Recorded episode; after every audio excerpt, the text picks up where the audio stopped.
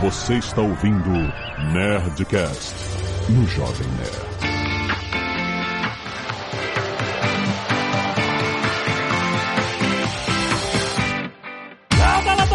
Nerds! Aqui é Alexandre Antônio do Jovem Nerd. O inferno se chama INPI. Aqui é Flávio Augusto e se a gente for preso hoje, tem advogado aqui pra soltar. Aqui é Saulo Mequiles, eu sou advogado de startups e mãe, eu tô zerando a vida, tô no Nerdcast e com o Flávio Augusto. Olha aí. Aqui é a Zagal e eu já fui na filinha do NPI, maluco. fisicamente, olha Fisicamente, só. fui lá fisicamente. Parabéns pra você. Pô, mano, eu não, eu não conhecia ninguém na vida que tinha ido no NPI, cara. Tá vendo? Prazer. Eu já tinha lido em livro de história do direito que tinha isso no passado. Ah. Foi um pecado que teve que pagar. Eu fui lá mais de uma vez. Olha aí, cara, é isso. Nós vamos falar sobre um assunto muito importante na vida de todo empreendedor iniciante, todo mundo que está começando um projeto próprio, etc. Tem uma ideia. O que que eu registro dessa ideia? O que que dessa ideia, o que que do meu serviço, o que que eu criei da minha empresa é passível de ser registrado como uma propriedade intelectual minha? Um software que eu crio é uma propriedade intelectual? Há como registrar isso? Como se faz? Como eu registro uma marca no INPI, a sucursal do inferno no Brasil? a gente vai entender conceitos básicos para você saber conduzir os seus negócios da melhor forma possível e tudo registradinho. Certo?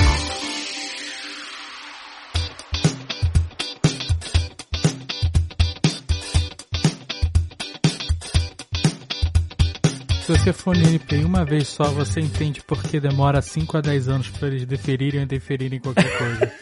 Exatamente. Ah, não, mas olha só, eu acho que eles estão ficando mais rápidos ultimamente, não é, Saulo? Não tem uma. Eles estão ficando mais. É, não, não. O registro de marca tá ficando mais rápido, o registro de software tá bem mais rápido, mas questões de invenções continuam durando, em média, oito anos. Caraca. O INPI é o Instituto Nacional da Propriedade Industrial. Por exemplo, a coisa mais fácil de quem está começando uma empresa tem uma logo. Ah, eu quero registrar a marca da minha empresa, o nome da minha empresa e aí a figura, talvez, talvez ela tenha só o nome, talvez ela tenha um nome e uma, uma logo, uma figura, qualquer coisa assim. O INPI, o Instituto Nacional da Propriedade Intelectual, é o lugar que você vai procurar para fazer esse registro para que você tenha é, direitos, né, sobre essa marca. Desculpa te interromper, Jovem Nerd, mas eu aconselho nunca ninguém procurar NPI. Nunca. nunca fazer o que o Azagal fez. Não, nunca. Não, que a Zagal foi ao vivo lá, isso, isso. Mas não, nunca faça isso. Nunca, nunca. Ó, eu já devo ter registrado umas, sei lá, umas 200 marcas. Eu nunca fui. Não sei nem como é que faz pra fazer esse troço. Tá, mas você deu pro seu advogado. Não, é uma instrução simples. Ligue para o seu advogado, peça para ele resolver, ele resolve. Mas, ô Flávio, isso aí vai custar dinheiro. Às vezes o cara, puta, eu não tenho dinheiro agora, eu, vou- eu quero fazer essa porra. Mas o tempo que custa, a encheção de saco é muito mais caro do É, é verdade. É verdade. O, o empreendedor tem que estar vendendo, tem que estar criando, e não ficando lá passando raiva, igual o jovem. É. Azagal ficou lá passando raiva, não foi? Total. Então, ó, fila de banco, junta comercial, essas sucursais do inferno, longe dela. Longe dela. Mas, Saulo, explica aí basicamente qual é o, o primeiro passo da- que, que alguém vai registrar uma marca. O que é isso? Só pra, pra gente pelo menos entender o que, que é. Não precisa ir lá que na Zagal, ninguém mais vai lá. Deixa eu dar uma introduzida aqui no assunto, que a gente está falando de propriedade intelectual. Né? E a propriedade intelectual, ela se subdivide em propriedade industrial, que é a área ali do INPI, e direito autoral, que a gente pode falar um pouquinho depois, principalmente quando se trata de, de software. A propriedade industrial, ela envolve marcas, invenções, modelo de, de utilidade e desenho industrial. Aqui falando de marca, né? A marca é o que identifica, é o registro de um produto ou de um serviço. E aí, como o Jovem Nerd falou, ela pode ser um, um nome, um texto, pode ser uma imagem ou pode ser misto. né? Então pode ser algo que tenha tanto texto quanto imagem. E aí você, se quiser registrar sua marca, recomendo demais para que você possa ter exclusividade da exploração desse produto ou serviço no seu ramo de atividade. Você vai ao NPI, mas vai virtualmente ou de preferência contrate um profissional. Aí, ó. Aí, ó. Tá certo, tá certo. É, Não fui eu que falei, foi o Flávio Augusto, eu tô Não, só não, não, repetindo. não. Eu, eu endosso, endosso. Exatamente. Quero fazer uma pergunta aqui, porque eu já ouvi coisas contrárias ao que eu acho, né? que- Em relação a marcas. Qual é a importância de se registrar uma marca marca. Eu pergunto isso por quê? Porque eu já ouvi gente falando, gente do mercado, gente de, de startup e tal, falando que não é necessário registrar a marca, gastar dinheiro nem perder tempo com isso, porque o uso da marca protege ela. Se não tiver mais ninguém antes. Ah, se, se tiver o cara antes, você vai ter que indenizar a pessoa. Exatamente. É, mas se surgir alguém depois e você já estiver usando, não corre risco também? De você não tiver registrado ela? O que te garante o direito ao uso da marca, no caso aqui de, de propriedade industrial, no caso de marca, é o registro no INPI, ao contrário do direito autoral. O direito autoral, o seu direito sobre ele nasce com a sua criação. Você não precisa registrar. Ah. Você pode registrar para fazer um meio de prova. Mas no caso de marca é o contrário. Você tem que registrar para ter o seu direito garantido. É, até porque é o seguinte, você começa, você cria uma marca, tá? XPTO, e aí cria a tua startup. E aí tu pensa assim, ah, cara, agora eu tô economizando dinheiro, eu tô começando. Só que é o seguinte, seis meses depois, estourou a tua marca, estourou o teu produto. Aí tu vai lá registrar, só que é o seguinte, alguém percebeu que estourou, não estava registrado e registrou antes. Eu acho que dá, por experiência que eu vi nesses anos, se você tentar, pela anterioridade, você tentar, você tem uma discussão, mas você não tem garantido. E é uma discussão de anos. Muitos E você anos. vai depender do judiciário, né? E vai pra- depender de pra alguém fazer isso. decidir. É, exatamente. Então, É. pra que fazer isso se você pode ir lá registrar? Não é? Você quer ver uma, uma pergunta interessante? Quanto custa um processo de registro de uma marca, assim, não ele inteiro, nos, nos 10 anos, digamos assim, mas para você dar entrada, assim, num, num primeiro momento? Qual é o gasto Ah. mais médio aí entre honorários de um profissional e mais as taxas que se paga lá no NPI? 4, 5 mil reais. 4, 5 mil reais, é óbvio que é dinheiro, mas o que, Uhum. que são 4, 5 mil reais para você garantir um negócio que você acredita que vai dar certo? Você, por 4, 5 mil reais, você não gasta, daqui a pouco você tem que indenizar alguém. Mas isso você tá adicionando o honorário de advogado, por exemplo. Já, já. Com taxas de NPI e os honorários. Se você barato. quiser. Tá se- barato. Tá bom, não, eu Só sei. o tempo que você perde na fila, mano. Não, mas calma. Hoje, hoje você pode fazer tudo pelo site. Já, eu já fiz vários depósitos de marca. Tu vai pelo site, você tem um cadastro lá, você preenche umas paradas, coloca. Se a sua marca for uma imagem, Mas você não é sobe a simples, não. imagem e tal. A primeira Gera, vez eu fui gera lá um porque GRU. a gente não conseguia Tu preencher. gera um boleto e tu paga lá, sei lá, 200 reais, um negócio assim. E aí você tá protocolado, entendeu? Não é? É, mas não é simples, não é tão simples assim. Olha só, você tem que fazer uma busca, e eu, assim, quase sempre nessa busca que tu faz, eu tenho um parecer do advogado. É, então, é, é isso, exatamente. O advogado ele vai dizer pra mim, eu, todas as vezes que eu vou registrar uma marca, o advogado chega pra mim e vai falar, olha, tá aqui, ó, tem essas 80, enfim, que- qualquer coisa que tu inventa na tua cabeça, alguém pensou antes, meu amigo. Pode ter certeza. É. Exato. Ah, vai, inventa um nome aí. Ah, é, experimenta um dia entrar nesses negócio de domínio, inventa um nome que não existe. Alguém pensou nesse nome e registrou. domínio, que é uma outra coisa, que não tem nada a ver É, aí com propriedade exatamente. intelectual. Domínio é outra coisa. Então, por exemplo, eu inventei um nome lá, criei, pô, esse nome tá perfeito. Primeira dica, nunca se apaixone por um nome. É. É verdade. Porque você vai se apaixonar por ele e o teu advogado vai chegar, olha, já alguém já registrou. Aí você vai ficar frustrado. Não, para. Manda primeiro, sem apego. Nunca mande um nome só também. Mande 10. Mande Sim. 3, 4, 5, entendeu? Mas não é nem o fato de você poder já encontrar um nome igualzinho ao seu já registrado, como por exemplo num domínio. Você vai. Ou o domínio, se você mudar uma letra, botar um número, é outra parada, não tem nada a ver. Se você criar um nome e você for, sei lá, vamos. Me, me diz aí um nome, Azaghal, de uma empresa de, de entretenimento. Sky Nerd. Esse é um Tá caso bom. real. Tá bom, caso real, vamos lá. A gente teve uma época que teve uma, uma, Uma rede social. uma rede social no Jovem Nerd chamada Sky Nerd, que era uma brincadeirinha com o Skynet da do Cena do Futuro. A gente, ah, vamos colocar Sky Nerd e, sei lá, não acho que vai dar merda com o Não, mas a gente Skynet. foi registrar. A gente foi registrar e é o que acontece. Antes, se você não fizer uma busca, você pode registrar. O INPI aceita o depósito da, da marca. Só que aí o que aconteceu? Esse é um exemplo excelente. Ah. Vai ter uma oposição da sua- do seu pedido. Aí você vai gastar mais dinheiro ainda com advogado pra fazer oposição, porque essa aí você vai ter que contratar advogado pra fazer oposição. Não, é, esse é um exemplo excelente porque aconteceu isso tudo. Aí, aí você vai gastar uma grana maior, porque o cara não vai te cobrar só 4 mil depois, não. A gente registrou a Sky Nerd. Aí, beleza. Aí demora um tempão, né? Você protocola e aí fica, sei lá, dois anos até você, teoricamente, receber o- a propriedade da marca, né? Você se apegou, cliente, tem um monte de coisa. Aí o que acontece? No meio desse processo, apareceu um indeferimento dentro do próprio INPI. Às vezes é a marca, às vezes é o próprio instituto que fala assim, opa, não, não pode. Não é? Na verdade, Saulo? É, às vezes é só uma uma questão de formalidade, ou às vezes eles analisaram e acharam que a sua marca é parecida com Parecida. uma outra. Isso. Da mesma Às vezes é classe. até em outro ramo de atividade. Eu já tenho Isso. casos assim também. Então, mas o que acontece? No nosso ramo, no mesmo ramo que a Sky Nerd, tinha a Sky. Pronto. A Sky, exatamente. exatamente, a Sky, a grande Sky, TV a cabo, etc e tudo. Uhum. Estava no mesmo, na mesma categoria, e eles basicamente falaram assim, olha, a marca de vocês pode fazer parecer que é um produto da Sky. Porque o Sky tinha produtos derivados. Sky X, Sky Y, Sky alguma coisa. Então eles falaram, galera, não dá. Não, a gente ainda foi... Aí nessa hora foi a primeira vez que a gente foi consultar um advogado de marcas. É, aí, aí foi a primeira, a E primeira, aí eles oi, perguntou tudo quanto bem? é que é pra brigar pela marca, como é que funciona, quanto vai custar. Quanto tempo leva? Quanto tempo leva? Exatamente. E aí ele veio, olha, é, falou preço, falou tudo e falou: o problema é o seguinte: eles, nesse momento, podem pedir, eu não sei os termos legais, mas eles podem pedir pra vocês não usarem a marca até o, o processo estar resolvido. Isso. Ou seja, aí eu falei, pronto, eles ganharam, tá resolvido. É, né? Porque se eu exato. não posso usar mais a marca de um negócio que já tá em funcionamento, acabou a marca. Por É. que, que eu vou brigar pra daqui a 10 anos voltar a usar, entendeu? Aí sabe o que tá em jogo? Tua reputação com os clientes, é um carão, você vai ter que chegar lá, É, ou mudar a marca. Todo investimento que você já fez. Investimento de marca, tudo. Tudo pra economizar 4 mil reais de advogado lá no primeiro dia.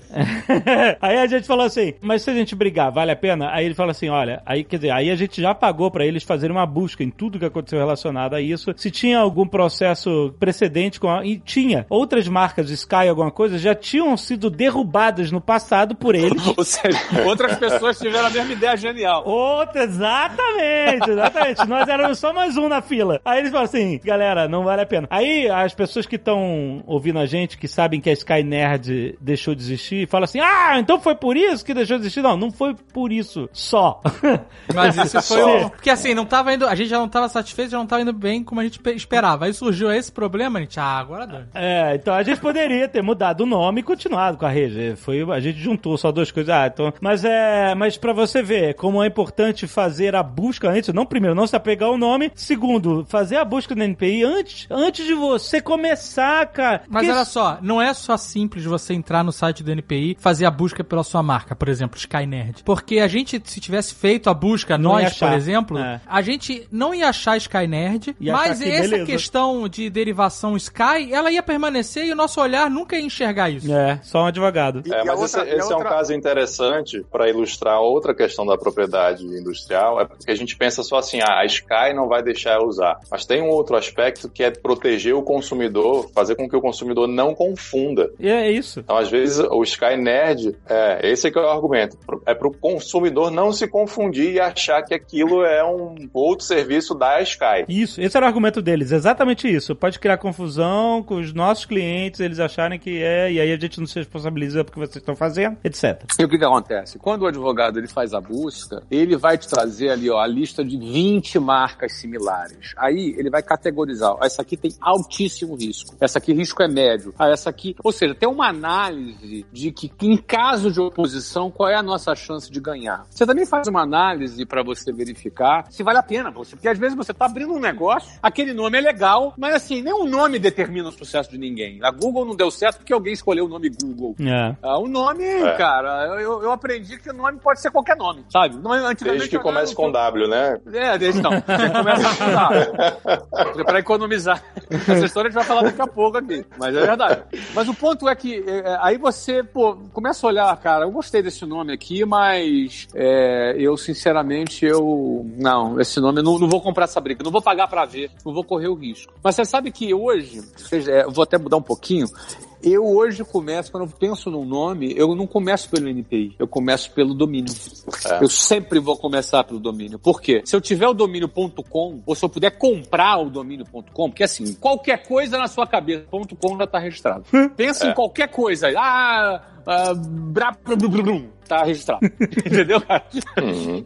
Então, assim, você pensar um nome legal, bacana, vai custar dinheiro. Então, uma marca assim, você pensar assim, ó, sucesso.com, é um milhão de dólares. Você entendeu? É isso. Mas de repente você vai criar um domínio.com.br. Pô, você conseguiu um domínio. O domínio hoje em dia ele é como se fosse a- o ponto, né, da loja. É. Aquela- daquela avenida Exatamente. movimentada. Então você pode começar por aí. Aí você sai daí, beleza, eu peguei a lista de três, quatro domínios que estão num preço tal, tal, tal, que eu posso investir e comprar. Comprar, eu ponto comercial, beleza, agora eu mando pro meu advogado de marcas e patentes, que ele vai fazer a pesquisa de NPI. E aí, se tiver vaga, aí eu tenho domínio e NPI disponível. Ah, exatamente. Porque aí eu já pensei num, digamos, um fundo de comércio virtual, que é o domínio, né? Porque como o domínio não é, o domínio é, ele é regido por outras é, instituições. É, É, o domínio é first come, first service. Você chegou primeiro, você leva. A não ser em casos de fraude, de, de má fé. é, é tão barato e rápido de registrar que qualquer pessoa registra e durante muito tempo existiu essa, esses sequestros de domínio, né? Dos domínios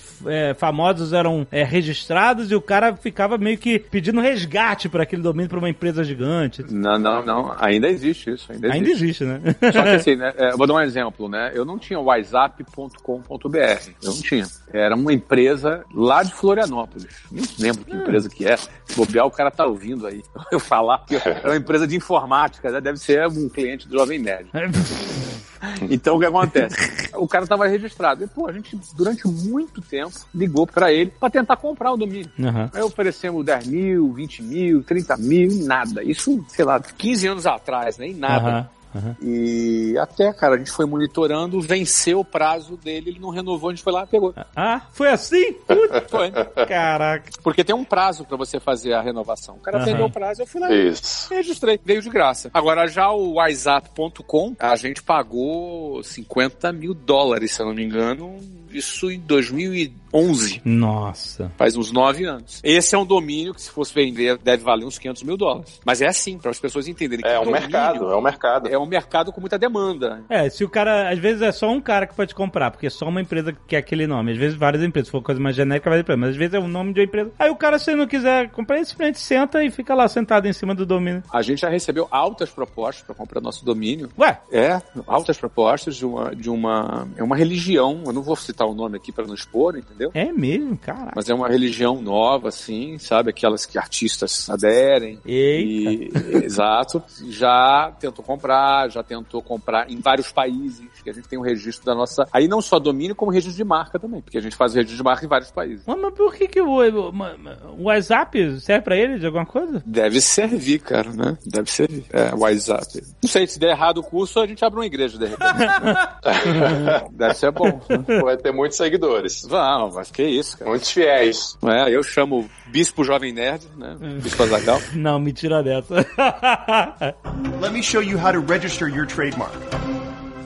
Flávio, você falou uma parada um pouco antes que eu acho que é bem importante. Não se apaixonar por um nome. E eu vejo isso muito acontecer de eh, a pessoa pensar num negócio, pensar numa empresa e ficar horas, um tempão, querendo definir um nome e tal. E aí ela chega naquele nome que é o nome perfeito. Aí faz logo. É, e, e cria e acaba que o negócio, o logo, a marca, o nome acabam sendo mais importantes na visão dele, apaixonado pela ideia, do que a, o, o negócio em si e, e tudo mais. E aí ele pode tomar um tombo desse de descobrir que alguém já tem o domínio dele, que já tá registrado um nome similar e tal. Fala um pouco mais sobre isso, porque você tem marcas aí hoje que valem, só a marca em si, né, já vale uma grana preta, mas você sempre cria um negócio pouco se importando com o nome. Pra mim, eu me apaixono pelo modelo de negócio. O modelo é o, é o bicho, entendeu? A marca é a representação desse modelo, que se esse modelo der certo, a marca vai ficar valiosa porque o modelo deu certo, não pela marca propriamente dita, pelo que ela passou a representar. E o registro de marca é importante porque ela, ela é uma das propriedades intelectuais da sua empresa. E quando você vende a sua empresa, você está vendendo basicamente propriedade intelectual. Você não está vendendo mesa, cadeira, computador, máquina. Isso aí é commodity, entendeu? Você Aham. vai vender o que você tem de diferente, o que, o que fez você se tornar aquilo que você é. É a sua marca. Então é a sua marca, seu, só, todas as suas propriedades intelectuais. No nosso caso, são os registros de direitos autorais de livros e conteúdos. Né? Isso tudo é registrado na Biblioteca Nacional. Eu, aliás, eu não sei qual é a relação entre Biblioteca Nacional e NPI, ou são entidades separadas mesmo, né? São separados porque são, são duas legislações separadas, dois ramos do direito separados. É, mas as duas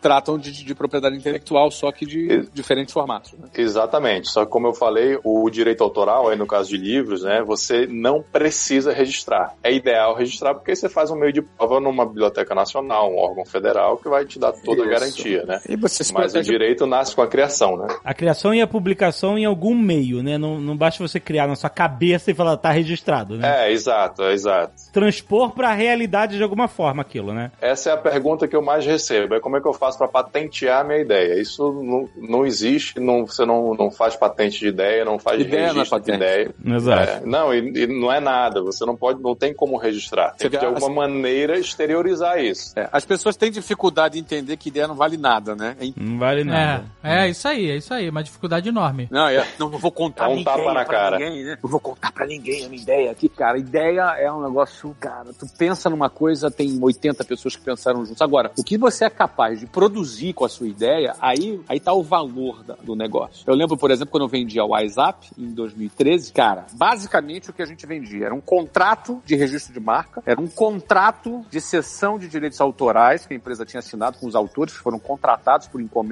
para produzir aquela obra. Eram os contratos de franquia, que eram, ou seja, todos os contratos de franquia que caracterizavam a relação comercial entre a rede e a nossa marca, ou seja, era quase que um aluguel da nossa marca para aquele contrato de franquia. E esse era o negócio que estava sendo vendido. Não era É tudo mesa, imaterial. era tudo imaterial. É, um- é é chamado no- na, na área de finanças um asset light, ou seja, você não tem ali maquinários. Não tem, a gente não tem. A gente é um prédio com mesa, cadeira e propriedade intelectual. É fantástico essa questão do quanto a tua ideia materializada num negócio, representada por uma marca, ela se torna a tua propriedade e é o que aquilo que vai ter valor. Let me show you how to register your trademark. Eu queria passar uma experiência sobre. duas experiências sobre esse universo também de marcas. Que não basta só você é, registrar sua marca e aí receber lá a propriedade né, da marca. E aí acabou. Primeiro, usar, essa marca né? só dura. é, você só tem essa propriedade por 10 anos. Não, e além disso, se você não usar. Mas pode renovar. Pode renovar, claro. Sim, mas se você não usar a marca, se você ah, cria o nome Nerdwise e você nunca usar de fato essa marca, você fizer um negócio com ela, ou, né, você botar ela pra rodar de verdade, Isso. você vai ficar só no papel, alguém pode pegar ela. Pode pegar pra derrubar. Pode derrubar a tua. Que o cara pode chegar assim, ah, você tá usando a marca que eu registrei, mas eu falo assim, ah, mas você usa essa marca? Não. Então ele. É, você não cai, pode pegar perde. e ir congelando marcas, sentando em cima delas pra vender. É, ou- não é que nem domínio, exatamente. Não é igual a do Exato. Você perde mesmo se você não usar. São cinco anos. A partir do registro, o registro você tem que usar ela, né? A partir do registro, se não usar em cinco anos, ela caduca. É, na verdade ela não caduca se ninguém mexer, né? Podem não mexer por 10 anos. Se alguém quiser chegar e, e falar, ah, eu quero usar isso, e você não usa esses 5 anos, é isso. Mas aí eu quero falar o seguinte: é muito importante você ter contratado um advogado ou um, um escritório especializado em marcas patentes para acompanhar a sua ou as suas marcas. Porque o INPI funciona com publicações na revista do INPI. É tipo um diário oficial. Tudo, tudo que vale, tudo que tá valendo para efeito de, de lei, de litígio, etc. Tudo que tá valendo, valendo, foi publicado nesta maldita revista. o que acontece? Eu não sei como é que tá hoje, mas desde sempre, esta revista é uma revista impressa. E aí, de anos pra cá, virou um PDF gigante, né? Isso, é digital. Não tem busca. Tem busca hoje ou, ou não tem busca? Tem busca, mas isso a gente está acostumado a fazer busca em diário oficial para todos os clientes. Então isso pra gente é, é simples. Mas não tem um, um alerta, tipo assim, oi, alguém tá contestando a tua marca, alguma coisa assim. É muito importante e tudo, tudo que acontece num processo de uma marca, se, por exemplo, você registrou a marca, tá usando, aí cinco anos depois, alguém decide registrar uma marca parecida e aí você tem o direito de indeferir a marca do outro. Você tem que ir lá e fazer sua posição. Quem é que vai achar isso e te dar um alerta? É o advogado. A gente volta e meia recebe aqui um comunicado. Olha, surgiu essa marca aqui na Coreia. Caraca. Você quer contestar? Tem essa marca aqui na Colômbia, essa marca aqui nos Estados Unidos. Mas aí lembrando que aí é outra legislação, não é, não é, você tem que ir lá contestar lá, né? A legislação de, se eu não me engano, aqui o, o Saulo me corrige aqui, se eu não me engano, marcas e patentes, de marca é quase que universal. Tem umas diferenças, pequenas diferenças, peculiaridades locais, que eu já percebi, para os Estados Unidos eu preciso de alguma adequação, mas você, por exemplo, você registra na União Europeia. Aham. Você tem a União Europeia inteira, você faz o registro. E é uma lógica meio parecida. E aí, é, o escritório de marcas e patentes trabalha com algumas parcerias locais para fazer. Eu estou aqui pegando basicamente pelo que eu vi operando. Aí o Saulo pode acrescentar aí com mais detalhe. É isso mesmo, são todas legislações baseadas em acordos internacionais com 176 signatários, então ela é praticamente a mesma na, na sua base no, em todos os países do mundo. Tem uma Organização Mundial de Propriedade Intelectual, inclusive quando você faz um pedido de registro de marca aqui no INPI, você pode pedir aqui para registrar em outros países, e isso vai ser facilitado. E o direito de software, inclusive, ele já é mundial, você já tem a proteção mundial. Então é exatamente isso que o Flávio falou. Segue uma, uma espinha dorsal que é a mesma. Então é importante ter um escritório monitorando sua ou suas marcas. Normalmente, pelo que eu entendo, eles não cobram para monitorar, eles cobram quando eles vão agir em cima de alguma coisa. É com, comigo assim também. Não sei se tem outros modelos de negócio, mas. São modelos de negócio, né? Então não, não vou dizer que não tem, porque vai que tem.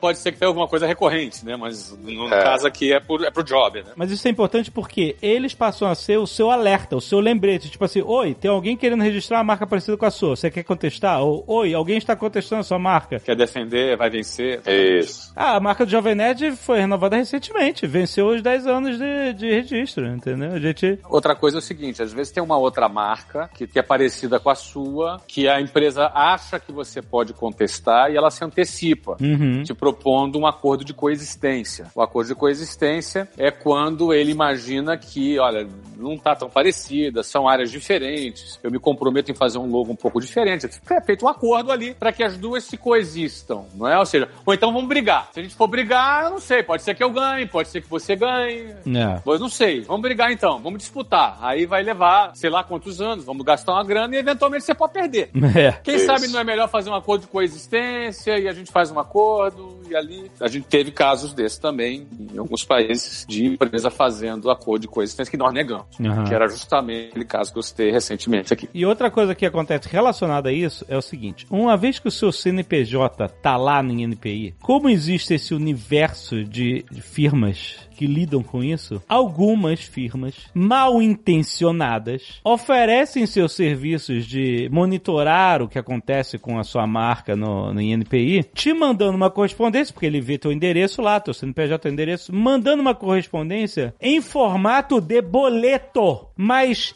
a gente recebe toneladas disso. Todo mês é uma empresa falando assim: Aqui está o boleto, 200 reais, sei lá o quê. Aí tá assim, aí tem assim, bem um texto bem espertinho. Ah, isso é se você quiser que nós passamos a monitorar suas marcas e essa é um FII, uma forma de você aderir aos nossos serviços, etc. Só que aí muita gente que, sei lá, eles devem ganhar essa grana na facilidade. Muita gente que tá desavisada recebe um boleto no correio com o seu CNPJ com o teu nome, vai lá e paga. É, isso, isso é muito, é muito bacana você ter trazido esse assunto, porque assim, você vai registrar uma marca, qualquer qualquer coisa que envolva o INPI, você não vai receber esse boleto, você vai receber uma GRU, que é a Guia de Recolhimento da União. Qualquer coisa fora disso, você não tem que pagar. Mas tem muita gente, muita empresa que faz isso, utiliza de má fé, aí o cara manda uma correspondência, bota um brasão da República, é. uma coisa assim, escreve um texto lá maluco, aí bem letra miudinha, não, esse boleto aqui é só caso você queira pagar.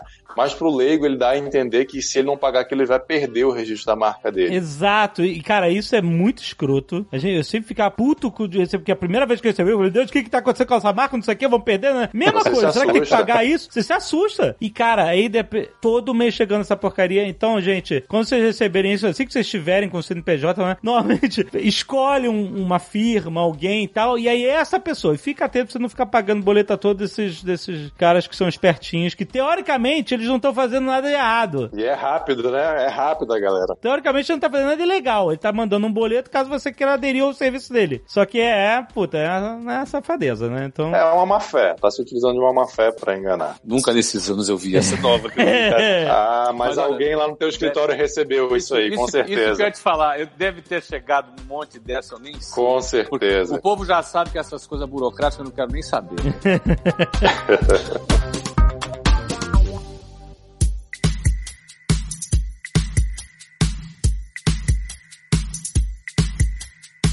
Muita gente que escuta a gente, Saulo, é da área de tecnologia e muita gente está criando serviços, softwares, aplicativos, startups de tecnologia, coisas, isso, soluções de problemas, que, mas que estão dentro do universo de tecnologia. Muitas vezes a tecnologia aparece simplesmente pela união de várias outras tecnologias que já estão disponíveis, tipo um Uber. Um Uber é um, é só o, o uso de tecnologia de geolocalização no celular, de você conectar uma pessoa com a outra. Os caras organizaram isso e criaram um software software para conectar lá os motoristas com os passageiros. So, todas as tecnologias já estavam disponíveis a qualquer pessoa, era só questão da pessoa organizar isso num software, por exemplo. É, às vezes a pessoa inventa um software, um software que, sei lá, faz análise de, de, de inteligência artificial, o reconhecimento facial, o caramba e tal. Como é que a pessoa sabe que ela tem algo novo ou que é patenteável, ou se a mera organização de várias tecnologias, como essa do Uber, por exemplo, de você pegar várias tecnologias que tem no celular e, e, criar uma função nova, isso é tudo patenteável? Como é que funciona isso? Tá, ótima pergunta. É um pouco o que o Flávio falou. O que a Uber fez foi pegar uma ideia e executar. Essa ideia já estava sendo executada de outras maneiras por outras empresas. Eles simplesmente foram lá, pegaram diversas tecnologias e executaram de uma maneira que foi melhor sucedida do que outras empresas coisas. Mas a maneira de você fazer um negócio, ela não é passiva de proteção. Como que você protege isso? Você protege isso fazendo bem feito, digamos assim. E claro, aí você faz um registro da marca Uber, você faz o, o registro do software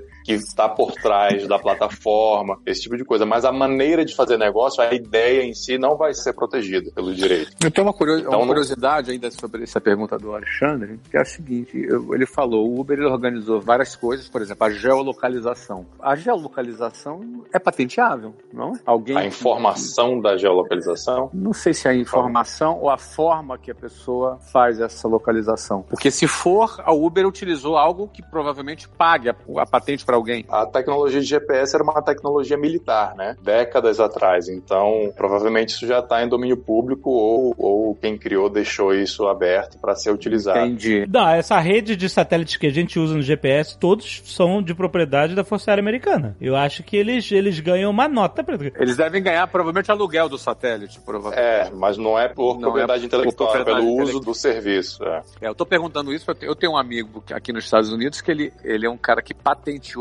há 10 anos pagamento através de celular. Pagamento através de celular, é, wallets, né, carteiras virtuais. Ele patenteou tudo isso. Caraca. Hoje ele tá conversando com o PayPal, uma conversa amigável, né? Amigável hum. na justiça, né? Com PayPal, Apple, Facebook. É uma guerra de 20 anos aqui, mas é uma guerra bilionária. Caraca, que loucura. É, aí você pensa assim, pô, o cara há 10 anos, quando, olha, ele, ele patenteou isso quando o iPhone foi lançado, cara. Patenteou a tecnologia ou a ideia? É algo que está sendo discutido, está sendo discutido aqui na justiça nos Estados Unidos. Então, realmente é uma matéria complexa, porque o que é patenteável e o que não não é. Então vale sempre a pena consultar advogado e conversar, enfim, né? Já sabemos que ideia não é patenteável, né? É, exatamente. E a questão de patente em si, aí tem que ser uma invenção ou muda de utilidade. Aí tem que ter uma novidade, que tem que ser algo que um, um técnico no assunto, de uma maneira óbvia, ele não consiga imaginar ou pensar. Tem que ter aquela eureka, né? Uhum. Tem que ter algo diferente ali no, na, na, melhora. Por isso que é ou a invenção ou muda de utilidade. É o,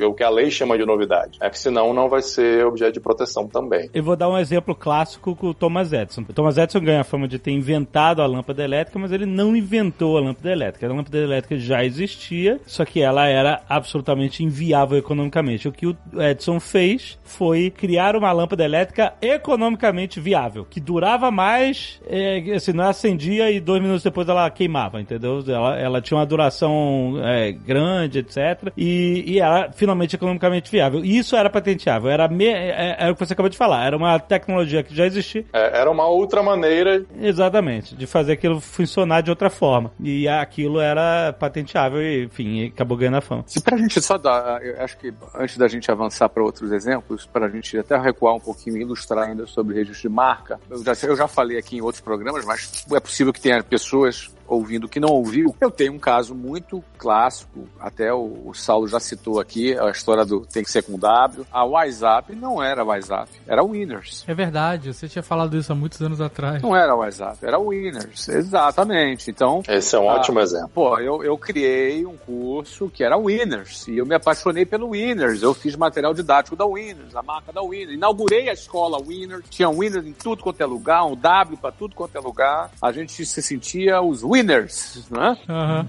Então a gente era todo orgulhoso. A inauguração foi feita por winners. Um mês depois eu recebi uma notificação do advogado comunicando que essa marca já estava registrada, que nós estamos, estávamos utilizando a marca indevidamente. Existiu um curso winners no Leblon Nossa. e que me nos dando um prazo, um curso de inglês, me nos dando um prazo de tantos dias para retirar todas, uma notificação, né? tem um prazo de tantos dias sob pena de multa diária, etc, etc, etc.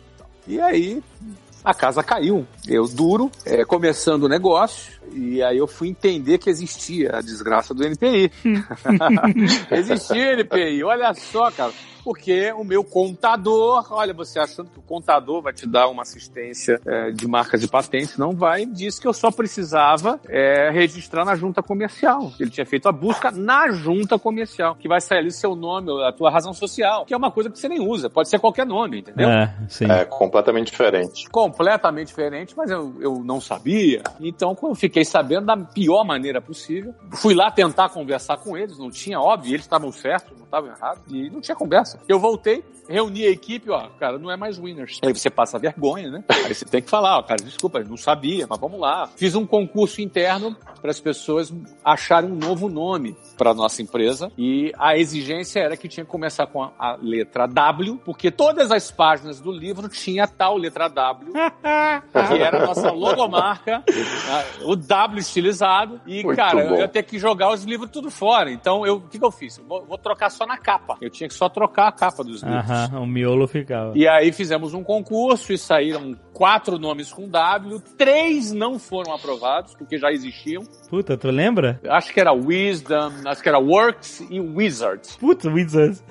né? E aí é esse que tinha o Wise Up, que era o nome que eu menos gostava, entendeu? Caraca. Que eu achava que parecia com Close Up, que era de pasta de dentro. Nossa, Então eu falei, putz, é, verdade. é um nome difícil de falar, Wise Up, é meio de falar, de escrever, a grafia é muito diferente da fonética. E aí era, era o que tinha, eu falei, cara, vai esse mesmo, e foi o Wise Up. Hoje eu adoro o Wise Up. Caraca. Não, pra você ver. Essa é a prova que você não se apaixona por nome mesmo. É né? Você- verdade, cara.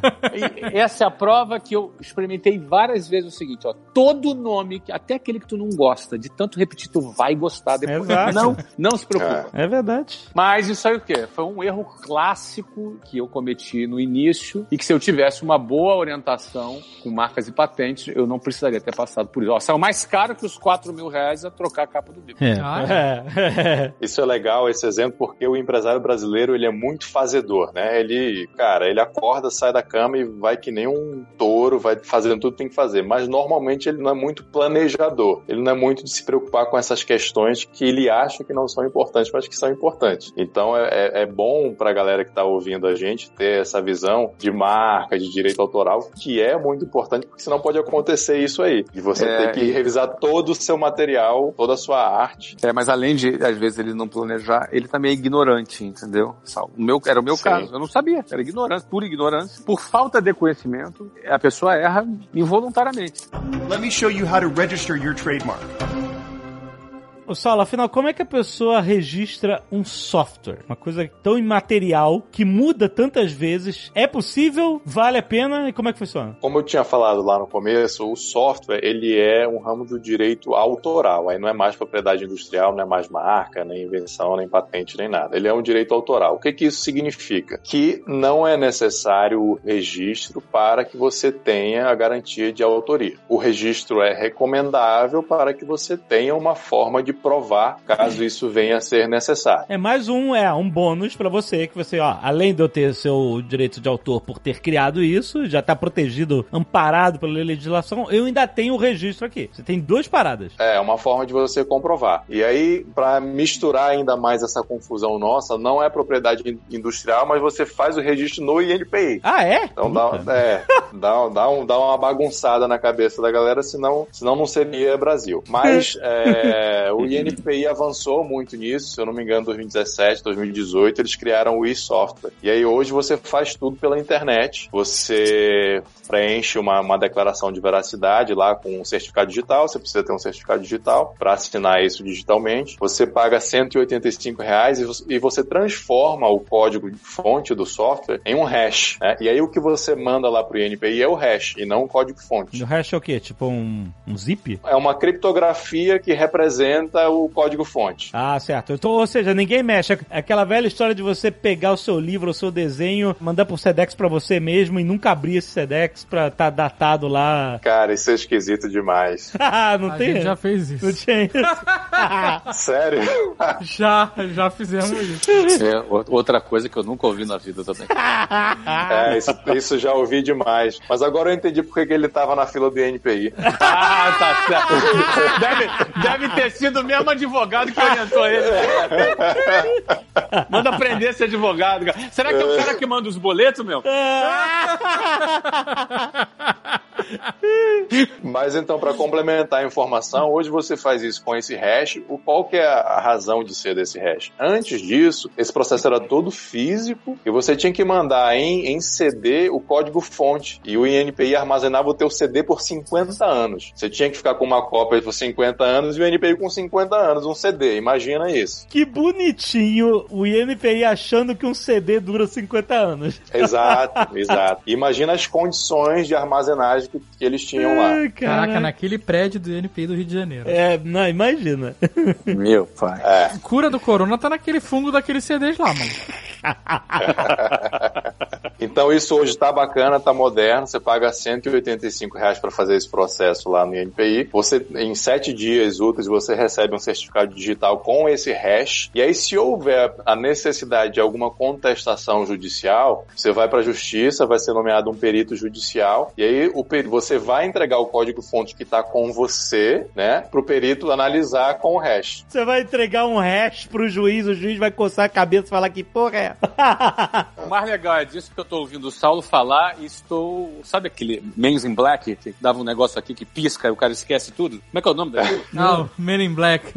Man in Black. né? Ou seja, tudo que ele falou eu já esqueci, não quero nunca mais lembrar da minha vida. eu quero saber do juiz, eu quero saber do processo. Meu pai do céu. Let me show you how to register your trademark. Deixa eu só acrescentar uma coisa interessante. Esse tem sentido, Saulo, porque eu vou fazer uma analogia entre autores de. Você falou que software é direito autoral, tem então, autor- Isso. autores de livro e autores de software. É possível que muita gente que esteja nos ouvindo tenha fábrica de software, né? É. Tenha Uhum. empresa que desenvolve software e tal. E contrata programador, contrata pessoas que vão desenvolver software e esse software essa empresa vai vender. A sugestão, aí você me diz aí, Saulo, se faz sentido, é que você tenha um contrato, de, no seu contrato de trabalho, esteja bem definido o escopo do trabalho, que a pessoa é contratada para desenvolver software, que, portanto, cede seus direitos autorais para a empresa. Ou seja, é uma É, contratação por encomenda. Ele é remunerado para desenvolver, que, que, portanto, ele não tem direitos autorais. Pelo contrário, além de você poder tomar um processo trabalhista, eventualmente, um programador que trabalhou contigo por 10 anos vai querer cobrar direitos autorais do trabalho que ele realizou para o qual foi remunerado junto com você. É, exatamente. Eu- Essa é uma questão ex- excelente. A, a lei já prevê isso, que em caso de contratação, que uma empresa que contrate pessoas para fazer desenvolvimento de software, esse direito sobre o software já é do empregador. Mas eu recomendo aos meus clientes que reforcem isso nos Tem um contrato à parte. Isso. Exato. E seja reforçado isso no contrato de prestação de serviço ou no contrato de trabalho, para que exatamente não haja nenhum tipo de dúvida quanto a isso. É porque Perfeito. você pode ceder o seu direito autoral. Não é? Sim, Uma pessoa sim. que trabalha, ela pode ceder. Ceder, ela pode assinar um contrato fazendo a cessão dos seus direitos autorais. E não é todo direito que você pode ceder, né? Por exemplo, um funcionário não pode ceder o direito de ter um décimo terceiro. Não pode. Na lei trabalhista É. isso não é permitido, entendeu? É Mas na lei- irrenunciável. é irrenunciável. Mas na lei de direito autoral, ela pode ser renunciada, ele pode ceder aquele direito. E isso para você que tem uma empresa, apesar da lei já prever, ou seja, é, é seguro que você tem um contrato para garantir o direito autoral do software que você produzir com a tua equipe. Mas eu já ouvi isso sobre arte, não sobre software. E aí você me fala se é a mesma coisa. Que um artista, por exemplo, pode ser contratado para desenvolver uma obra, mas uma vez que ele desenvolve essa obra, ele é um autor também. Ele pode ceder os seus direitos autorais, mas ele é reconhecido como autor também, né? Autor ele é, o crédito ele aí, tem. aí o direito autoral, ele, ele tem direitos patrimoniais e direitos morais. Os direitos patrimoniais é o direito de explorar isso economicamente. Então, nesse caso você está falando, cara, eu fu- fui contratado para fazer isso para uma empresa. A empresa vai explorar isso. Uhum. Fui pago por isso. Certo. Agora, a empresa nunca pode dizer que não fui eu que escrevi. Isso é um direito Perfeito. moral meu Aham. que também é irrenunciável. Aham, aham. O Michael Jackson comprou os direitos autorais das músicas dos Beatles. Sim. Então, houve décadas aí, isso depois gerou confusão, mas enfim. Ele explorava economicamente as músicas dos Beatles, mas ele nunca ia poder dizer que as músicas não foram escritas pelos Beatles. Sim. São direitos diferentes. É, isso vale para composição de músicas, é, livros produzidos, livros didáticos, Sim. arte. Sim. Também tem a outra questão que não é exatamente direito, aí você me diz que tipo de direito que é, Sal, mais tecnicamente, mas direitos de imagem e som também. Por exemplo, você vai produzir aqui, tem aqui o Jovem Nerd que tem um, a gente- está produzindo, tá aqui a minha Isso. voz saindo, não é? Eu tenho direito sobre a minha voz. Ah, não vem não, Flávio. Já era. Você não sabe a conta que vai chegar pra você aí, hein, cara. Eu já tô com um advogado aqui já na linha comigo. Já vai chegar a notificação Já aí. vai chegar, já vai chegar, cara. Quantos anos de programa aqui, ô Jovem Nerd? Acho que seis já, né? Ah, olha aí, olha aí, cara. Tô rico, tô Opa. bem pra caraca. Opa, Opa. me dei bem. Vamos Então, conversar depois aí, Flávio. Vamos conversar. É direito de voz, ó. Não inventa. Eu assinei algum contrato de sessão de voz pra você? Não, não inventa não, não inventa não. Olha aí, doutor. Olha o potencial aí. Vamos conversar. né? Ou seja, eu digo isso porque tudo que a gente produz em áudio e som, nos nossos materiais de dar, tem que ter o contrato que ele foi remunerado para fazer aquilo e que ele Aham. cede por um tempo, tá? Aham, aham. Tem um tempo predeterminado. Por 10 anos, 5, o que for, mas tem que ter um tempo. Sim, não é E vitalício. quando acabar esse Exato. tempo, vai de novo. Eu não sei que tipo de direito é isso. É dire... é, tá... É direito de imagem. Direito de chama imagem. direito de imagem. Chama direito de imagem. Ah, é. tá em direito de imagem. É um outro ramo também, é, é um direito de personalidade também, tem questões irrenunciáveis também, tem questões negociáveis também, mas é um outro ramo do direito. Uma última pergunta sobre o software. Você vai, faz uma hash lá, uma criptografia com o seu software e beleza. Aí você registra lá a versão 1.0. Aí você faz uma mudança, vira a versão 1.1, acabou? Já não vale mais nada o registro da 1.0? É, o ideal é que você registre as atualizações, né? mas aí vai ser uma decisão empresarial do que, que você vai Nerd. registrar. Vamos abrir um escritório de advocacia, Jovem Nerd. Porra, cara. É, Estamos é no ramo errado. Exatamente. Entendeu? Mas nada de mandar boleto, hein, Jovem Nerd? ah, não.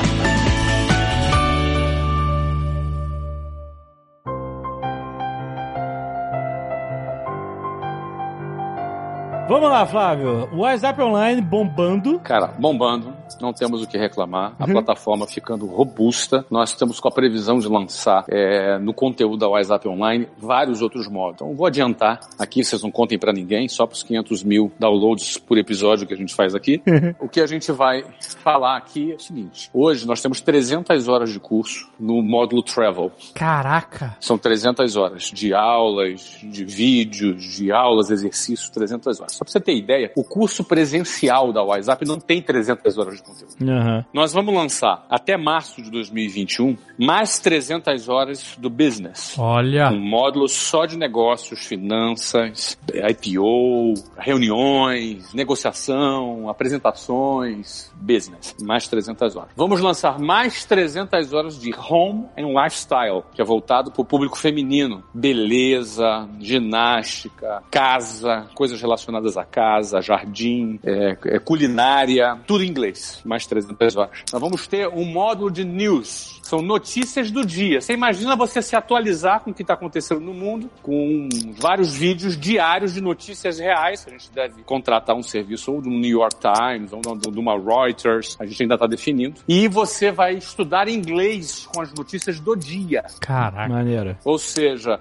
vocabulário e gramática em cima das notícias do dia. Pô, isso é Maneiro. muito interessante porque eu eh, muitas vezes leio notícias em inglês e em vários momentos eu me perco. Eu não sei o que está sendo dito lá mais. Super legal. E o quinto e último modo, também com 300 horas, vai vir o Kids. Pra criança, musiquinha, cantar, conta, para a criança aprender inglês. Ou, em outras palavras, o WhatsApp Online vai ser a assinatura da família. Olha. A pessoa que paga lá aqueles 85 reais por mês não é para um curso que ela tá fazendo para ela, não. é para a família dela. Não, Claro. Igual no Netflix, você vai entrar, vai ter ali vários perfis, Ah, sabe? legal. várias telas de perfis. Você vai selecionar seu perfil e você vai ter o seu tracking de curto personalizado. Ou seja, o produto nesse prazo evolui para isso. A pessoa paga a mesma coisa sem pagar nada mais, ela vai receber tudo isso, não é? Ou seja, esse é o, o produto que ficou e na, na nossa avaliação, a gente é suspeito, mas a gente está super animado porque a gente fez algo disruptivo, não tem nada a ver aí com o que existe de operações online. Você tem cursos online, a gente não propõe um curso online, a gente propõe uma plataforma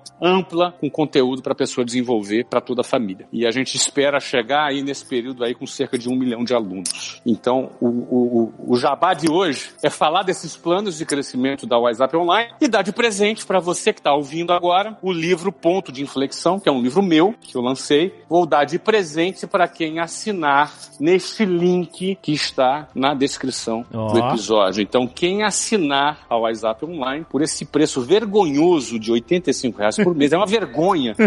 Eu tô achando até que eu tenho que aumentar porque tá pegando mal, entendeu? Não, tá pegando mal, tá barato demais, entendeu? Então, quem assinar nesse preço vergonhoso que tá aí, até dia 15 de maio, Ó. esse link tá valendo para você ganhar o livro na assinatura. Tem o link pra quem tá ouvindo no app ou tá ouvindo no site, mas se você estiver ouvindo em outras plataformas, qual é o link Jovem Nerd? whatsapponline.com.br barra Jovem Nerd. Até mês que vem, galera! Um abraço. Bye bye. Ele. Já tô falando inglês, já tô aqui, não é? Bye, bye, caraca. Olha, parabéns, WhatsApp Online.